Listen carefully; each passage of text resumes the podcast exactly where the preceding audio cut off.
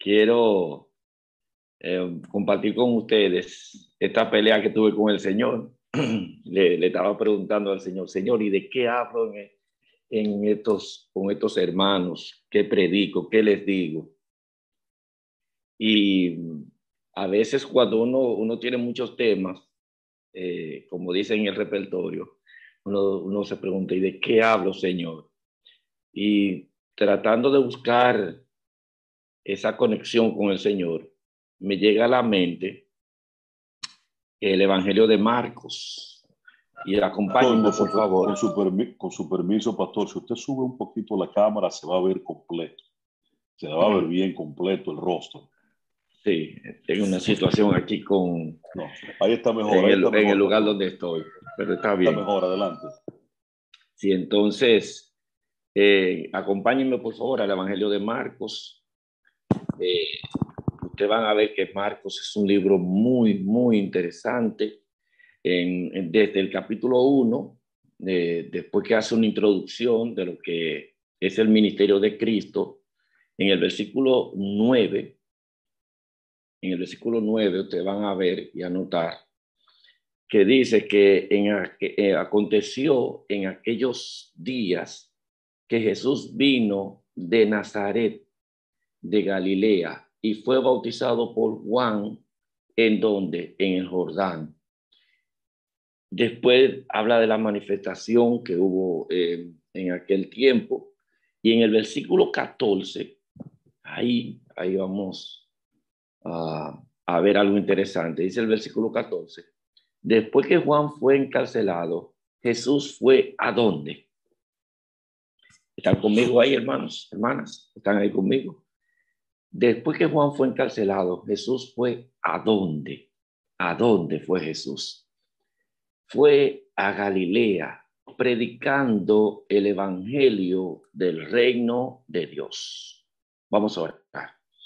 Querido Padre que estás en los cielos, una vez más al conectarnos con tu palabra, que tu Espíritu Santo influya de una manera tal que cualquier preocupación, cualquier necesidad, oh Dios, que esté embargando la vida o el pensamiento de nosotros, échalo a un lado, Padre, en estos momentos y a través de tu Espíritu Santo, háblanos, háblanos, Señor, para entender algo maravilloso y poderoso que tu palabra enseña.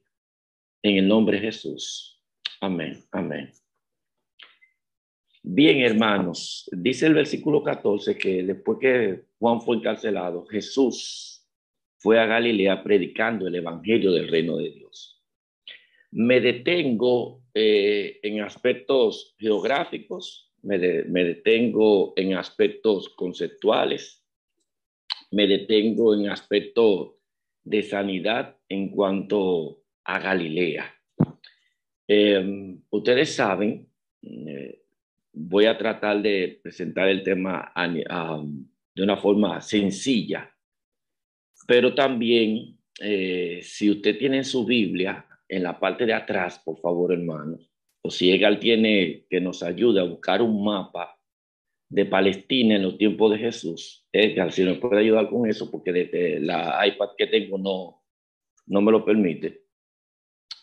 Eh, si usted tiene su Biblia, hermano, la parte de atrás, si su, si su Biblia no termina en Apocalipsis y termina con algunos mapas atrás, interesante lo que uno puede ver y apreciar que mayormente uno no, no lo busca a la hora de leer la Biblia.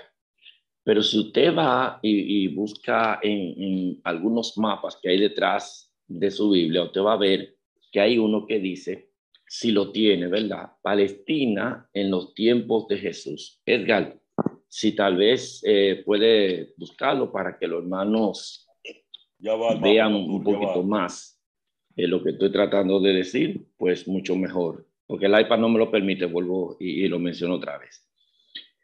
Si usted ve que mm, al norte de Israel, eh, por cierto, hermano, Israel es mucho, mucho menos de la mitad de la República Dominicana, unos 22 mil kilómetros eh, cuadrados, si usted lo mira de, de un extremo a otro extremo, unos 400, como 430 kilómetros por ahí de largo, eh, y unos 130 de ancho en la parte más ancha y en la parte más, más larga. Eh, eso es más o menos la distancia. Pero si usted mira todo este cuadro de Israel, ok, me va a ayudar con la tecnología. Exacto, excelente. Usted va a ver al norte, usted sabe siempre que el norte está hacia arriba, siempre el norte, los mapas está hacia arriba. Y el sur siempre está hacia abajo. Ah, algo usted va a ver en ese mapa interesante es lo siguiente, que cuando usted ve hacia el sur, hay una ciudad que se llama Judea. Lo están viendo hacia abajo, hermano. Si, usted también lo tiene en su Biblia, pues mucho mejor. Eh, hacia el sur está Judea, donde se está marcando el cursor ahora, ¿verdad? Usted va a notar que en Judea eh, eh, sucede algunas cosas muy interesantes en todo lo largo de la Biblia, desde, ¿verdad? Que se tomó posesión de la tierra prometida, usted va a ver que es Judea, o, donde se asentaron la, la, tribu de Judá, usted va a ver que ellos eh, eh, marca la historia, la historia bíblica marca ese territorio. Y cuando nosotros vemos eh, en, en, Judá o en Judea, usted va a notar que dentro de Judea está Jerusalén. Sí, sí, también Edgar puede poner el cursor donde lo podamos ver, Jerusalén. Cuando nosotros vemos a Jerusalén, ah, vemos entonces mucho más vívido los, los, los momentos de la, de la historia bíblica concerniente a lo que ha pasado en, en el tiempo en, en, el pueblo de Israel. Y entonces, hermano, pero si usted va hacia el sur, hacia el sur, usted va a ver a Samaria, Samaria, que también la historia bíblica no, nos, nos, nos ayuda mucho en eso, en ver cómo Samaria se dividió. Recuérdense que cuando se dividió el reino, no en los días de David, ni, ni en Salomón, se dividió el reino en, en los días de Roboán, el hijo de David, el, el hijo de Salomón. Samaria se convirtió en una parte clave, clave, clave en esa división. Pero si usted pasa un poquito más allá de Samaria, si usted va, si usted va a su lado derecho, usted va a ver que está Perea, también usted va a ver que está Decápolis, y, pero entonces, un poquito más para el norte está Galilea. Ahí Galilea. Si usted nota, hermanos, mire, mire, mire el, el, color verde de Galilea y mire el color verde de Judea. Usted, usted podría decir, ¿dónde es más territorio? Y cuando usted mira el color verde, que nos permite apreciar un poco el largo, lo ancho de, de, esta, de esta ciudad, usted va a ver que Judea es más grande que Galilea. Pero cuando usted va a Marcos capítulo 1, versículo 14, ¿qué usted nota? ¿Qué usted notó ahí? ¿Qué hizo Jesús? Empezó su ministerio ¿dónde? Egal, si, si, si tal vez algún hermano levantando la mano, bueno, quiere decir, no importa, eh, soy un poco abierto en esa parte, pero a lo mejor, ¿verdad? Por, por el asunto de la plataforma de Zoom, eh, tal vez no se nos permita, ¿verdad? Ser tan interactivo como a mí me gusta mucho que los sermones la, la, la gente participe. Ahora, hermanos, Galilea, ¿por qué Cristo se va a Galilea? ¿Por qué Cristo se concentra en Galilea? ¿Por qué no se concentra en Samaria? ¿Por qué no se concentra en Judea? Permítanme eh, eh, tratar de hacer una clase social, bíblicamente hablando, y también sociológicamente hablando. Si yo voy al sur, a Judea, ¿verdad? Voy a ver que está Jerusalén. Jerusalén hay dos, hay dos eh, sitios que son clave para la determinación de Jerusalén. Uno es el, el palacio Recuérdense que Salomón duró un buen tiempo construyendo su casa y el palacio. ¿Se acuerdan? Que duró un buen tiempo, dice la Biblia, construyendo el palacio. Pero también hay otro lugar en Jerusalén que, que es clave en todo lo que es la historia de Israel. No es el palacio. ¿Cuál sería entonces? El templo, ¿verdad? El templo. El templo estaba ¿dónde? En Jerusalén. Cuando usted va a Jerusalén, entonces usted entiende y ve que número uno está el palacio y número dos está qué cosa? El templo. Entonces, desde el aspecto mm, eh, social, el conseguir un lugar eh, donde están esos, esos dos magníficos eh,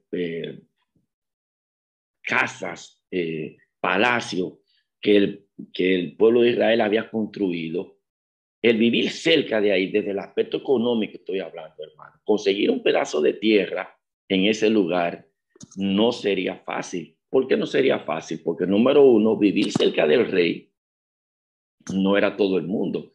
Recuérdense que David, eh. La vez de, de saber cuando estuvo mirando eh, eh, hacia afuera de su palacio, él vio hacia abajo a quién, a la esposa de quién, de Urias, de Urias Eteo. Ahora, esa mujer que él vio era esposa de uno de sus valientes, de uno de sus gente clave. Es decir, vivir cerca del palacio tenía que tener una conexión muy, pero muy de cerca con el rey. Si era un oficial, o si era un general, ¿verdad? Que vivía, que vivía cerca del rey, entonces por esa cualidad podía vivir cerca. Ahora, y si no era general, si no tenía una conexión con el rey, bueno, entonces tenía que tener una conexión con el templo. ¿Con qué cosa tenía que tener una conexión? Con el templo. Entonces, si tenía una conexión con el templo, entonces estaba ligado a una tribu, a la tribu de Leví. Todo eso lo, estamos, lo, vemos nosotros en la Biblia. Mm, estoy tratando de mencionar esto para ver algunas cosas interesantes. Ahora, vivir en Jerusalén, vivir en Judea, costaba dinero. No era cualquier persona que podía ir y vivir en, esa ciudad por las implicaciones que le he estado diciendo, por otras cosas más que por el factor tiempo no voy a mencionar ahora mismo. Pero el construir en, ese lugar eh, era algo muy, muy costoso para alguien. Tres, el vivir ahí significaba que yo era descendiente, recuérdense que, es, que ese lugar se destinó para la tribu de Judá y para la tribu de Benjamín, aunque en los tiempos de Cristo ya las tribus en su gran mayoría habían desaparecido como tal, como tribu. Recuérdense que, que fueron eh, dispersos en, en, los años 700 eh, las diez tribus del norte. Pero el, vivir en, ese lugar tenía una connotación muy costosa para alguien que no fuera o cerca del rey o que tuviera que ver con el sacerdocio. Ahora, si yo no tenía dinero si yo no, no manejaba eh, recursos económicos, la pregunta es, ¿a dónde iba a parar yo? ¿A dónde iba a vivir? Si yo salgo de Judea hacia el norte, porque hacia el sur está Egipto, aquí usted no lo va a ver, aquí usted no lo va a ver, pero usted sigue bajando hacia el sur, está Egipto, pero no es el tema, ¿verdad? Si usted va hacia el norte, entonces usted va a ver que Samaria, ¿qué cosa hermano? Samaria yo no podía vivir ahí. ¿Por qué no podía vivir ahí? Porque esa era una ciudad que estaba en dudosa reputación en cuanto a su gentilicio. Si voy hacia mi derecha, hacia mi derecha, usted va a ver que está Perea. Y en Perea, la mayoría de las personas que vivían eran gentes gentiles. Si voy hacia Decápolis, eh, Decápolis, esas 10 ciudades, eh, qué interesante que el Evangelio de Marcos eh, al, que tenía el demonio, eh, dice que, que desde que Cristo lo sanó, empezó a predicar en esas ciudades. Me imagino que le están viendo donde dice Decápolis. Pero cuando usted va a la concentración de todas las eh, grandes señales que Cristo hizo están en donde? En Galilea. Ahora, ¿por qué Galilea? ¿Por qué el ministerio de Cristo en Marcos capítulo 1 dice que él empezó en Galilea? Cuando usted va al capítulo 4 de Lucas, usted va a ver que dice que toda la fama de Cristo se extiende por Galilea. Ahora, ¿qué es extender la fama de Cristo? ¿Por qué Cristo tiene eh, una gran popularidad en esta ciudad? Aquí, hermanos, dos aspectos. Número uno, si usted era una persona estudiada teológicamente, bíblicamente, podemos decir, recuérdense que estudiar antes no es como, como estudiar ahora. Eh, estudiar antes tenía una implicación, uno, las mujeres no estudiaban. Así que si hay una mujer en el chat, por ejemplo, la hermana que se nos va para España, hermana, en los tiempos de Cristo, usted se quedará donde está. Pero gloria a Dios que no estamos en los tiempos de Cristo porque usted se va a preparar y así va a poder ayudar a su familia y a, sus conocidos. Número dos, para estudiar en los tiempos de Jesús tenía que ser hombre, pero no era cualquier hombre. Los maestros de la ley se encargaban de examinar si su hijo, si su hijo a temprana edad podía tener el conocimiento, podía manejar el conocimiento y podía expresar el conocimiento. Si su hijo no conocía, ni manejaba, ni podía expresar los conocimientos, entonces lo descalificaban. ¿Por qué lo descalificaban? Porque si yo como alumno mm, hablo un disparate, por ejemplo, decir por ahí, eh, en una reunión, la gente no me cuestionaba a mí. ¿A quién cuestionaba? A mi maestro. Entonces, para el maestro no perder su prestigio, si yo no daba para estudiar, entonces el maestro me decía, ese muchacho se ponga a hacer cualquier cosa pero no, no podía ser instruido. ¿Me estoy dando a entender, hermano? Espero que sí, que me, estoy, que me esté dando a entender. Ahora, todas las personas que tenían alguna facilidad, algún conocimiento, la mayoría estaban en Judea, en el centro de la ciudad, en el templo, en las discusiones teológicas, en las discusiones históricas. Ahí se concentraba la gente. Pero quienes vivían en Galilea? aquí un dato interesante. Número uno, desde el aspecto social, ¿desde cuál aspecto, hermano? Desde el aspecto social, usted va a ver que eran los pobres que vivían en dónde? En Galilea, los pobres. Ahora, número dos, no eran las personas encumbradas teológicamente hablando, eran personas común y corrientes Presten atención a eso, hermano. Eran personas comunes y corrientes que desde el aspecto teológico, el, el ellos decir algo no tenía relevancia para, para el concepto judío de en cuanto al conocimiento, porque todo el conocimiento estaba hacia el, hacia el sur, en Judea, en Jerusalén. Entonces, vivían los pobres, vivían las personas que no tenían letras, esas personas que no, que no podían ni siquiera eh, eh, mantener un discurso. Ahora, aquí viene lo tercero y lo más interesante.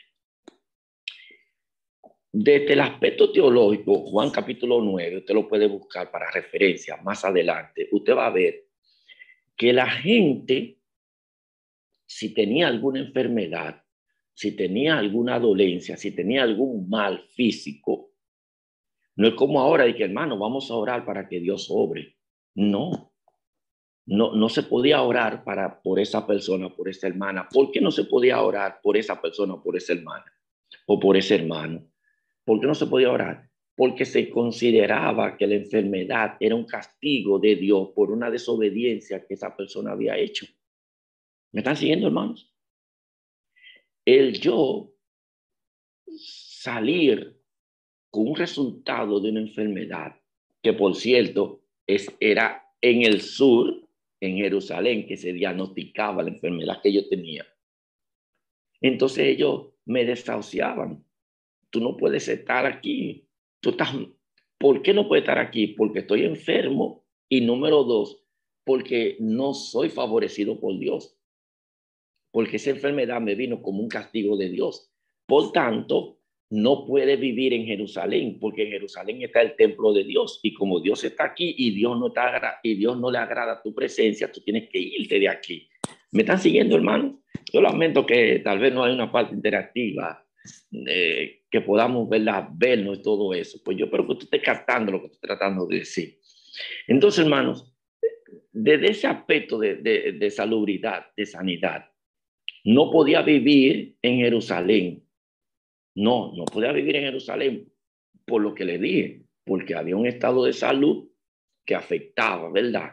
El, el desenvolvimiento. Pero número dos, porque esa persona estaba maldita por Dios, estaba sufriendo un castigo de la ira de Dios. Y óiganme bien, hermanos, depende de donde sea la enfermedad, la consecuencia le venía ahí, esa, digo al revés, depende del acto la consecuencia que yo haya hecho, la enfermedad me llegaba a esa parte del cuerpo. Por ejemplo, si con mis ojos yo había visto algo extraño, ¿a dónde? Bueno, con los ojos, ¿verdad? Que sé. Si, si yo viendo algo extraño y me hacía partícipe de eso, el castigo o la enfermedad, según el concepto judío, Juan 9 lo explica. Según ese concepto, entonces, ¿a dónde me venía la enfermedad? A mí. Eran los ojos, hermano. Sí, entonces, miren, miren los casos interesantes. Cuando yo miro todo eso, de, desde el punto de vista social, desde el punto de vista, ¿verdad? religioso, desde el punto de vista letrado, todas esas personas eran, eran echadas a un lado por, por, la, por, por los conceptos teológicos y sociológicos que había en el pueblo de Israel. Ahora, vamos para Marcos, vamos para allá otra vez, hermano, vamos para allá otra vez. Marcos capítulo 1. Y miren aquí, yo espero, hermano, que ya te esté conectando algunas cosas. Marcos 1.14 dice, andando junto al mar de Galilea, perdón, Marcos 1.14. Después que Juan fue encarcelado, Jesús fue a dónde? A Galilea. ¿Por qué no se fue a Judea? No se fue a Judea, hermano, porque en Judea el conocimiento, la autosuficiencia, el yo entender que no necesito de nada, porque yo estoy en el templo, porque yo estoy donde está el palacio, porque yo estoy bien, porque yo no necesito de nada. No necesito a Cristo. Porque, entre comillas, mis necesidades, entre comillas, bíblicas, teológicas, en cuanto a conocimiento, están bien. Mi relación con Dios, porque no estoy enfermo, estoy bien. Mi estatus económico, tengo facilidades de dinero, estoy bien. Entonces, ¿para qué necesitar a quién? A Cristo. Y aquí, hermano, no sé qué tanto podemos hacerlo, si tal vez un hermano levantando la mano. Pregunto, yo hago una pregunta, hermano. ¿Algún milagro de lo que Cristo hizo? ¿Dónde lo realizó? Los milagros que Cristo hizo. ¿Dónde? ¿Dónde? ¿Dónde? ¿Usted se acuerda de los milagros de Cristo? Sí, sí, sí, llega, no sé si ahí, si tal vez si podemos darle una oportunidad al hermano levantando la mano, ¿verdad? Que, que lo vaya anunciando. Pero eh, eh, quisiera ver esa parte y que alguien me diga algún milagro de lo que Cristo hizo. ¿Dónde mayormente se realizó? Por no decir todos, porque hubo, hubo algunos que realizó en Judea.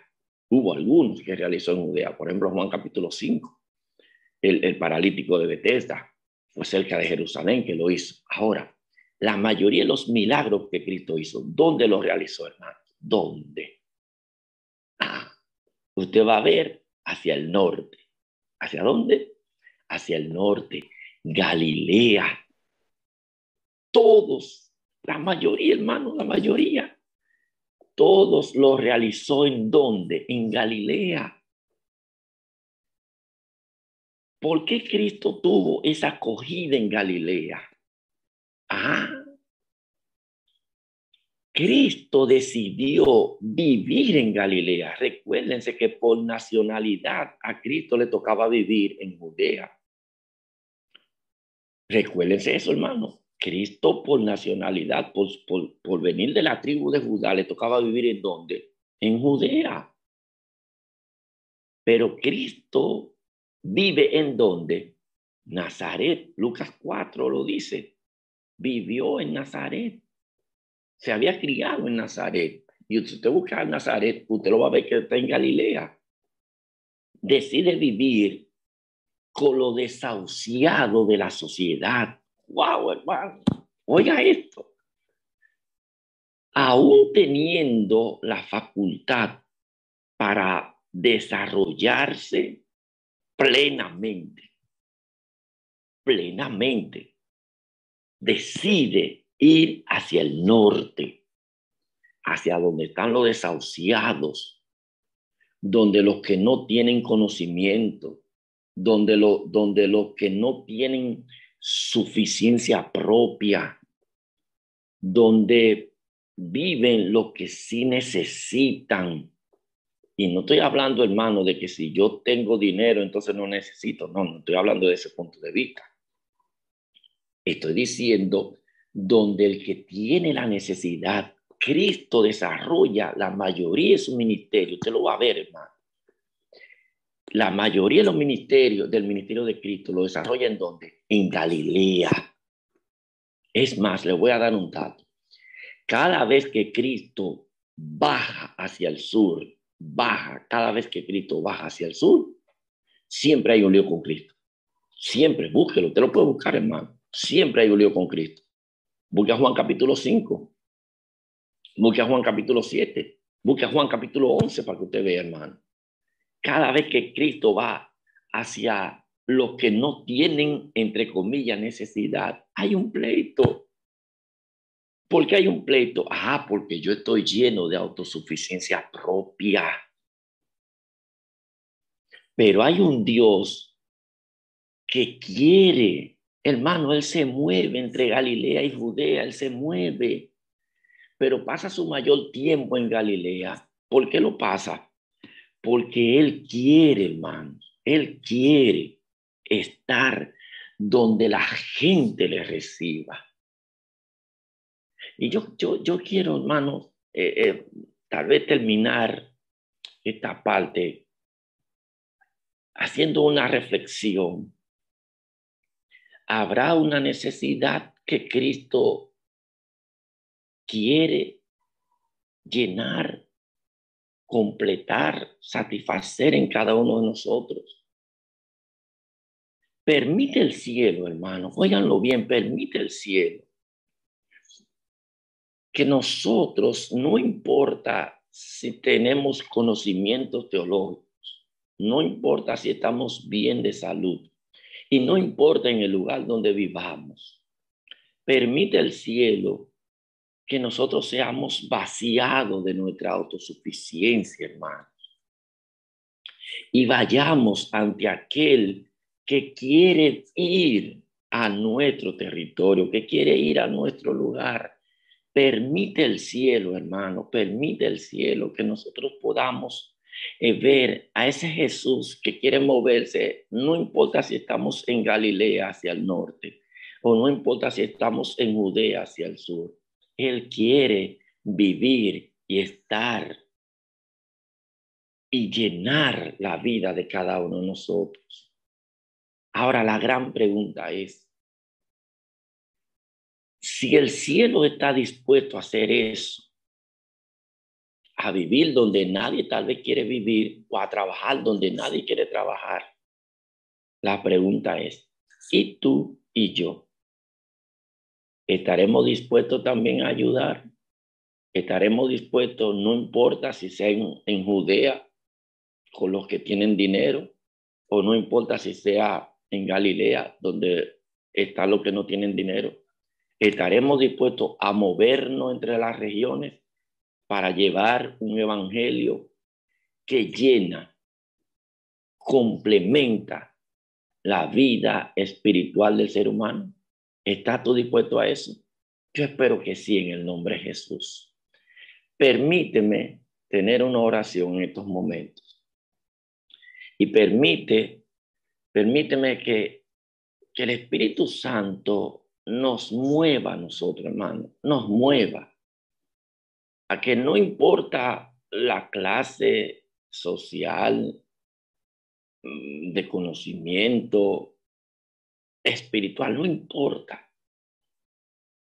El Evangelio es para trascender barreras. Y en el nombre de Jesús, tú y yo estamos llamados a llenar la vida de la gente que tiene necesidad. Y tú y yo estamos llamados a romper barreras en el nombre de Jesús. Permíteme tener esta oración.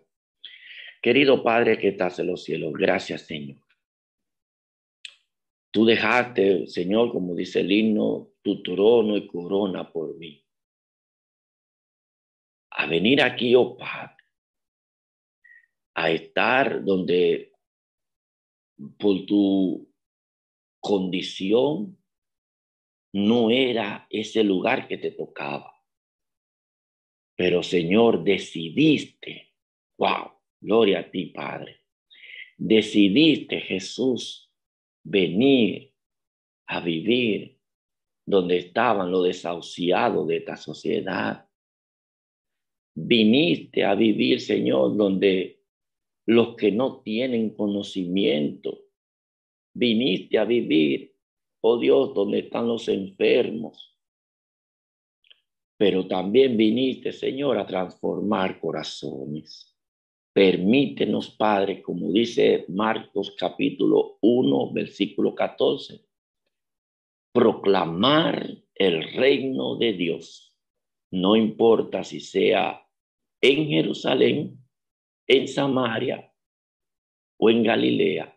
Permítenos, Señor, permítenos ver que hay almas que están sedientos y por lo tanto, Señor, necesitan de alguien que le lleve las buenas nuevas. Ayúdanos a ser esa persona en el nombre de Jesús. Amén, amén.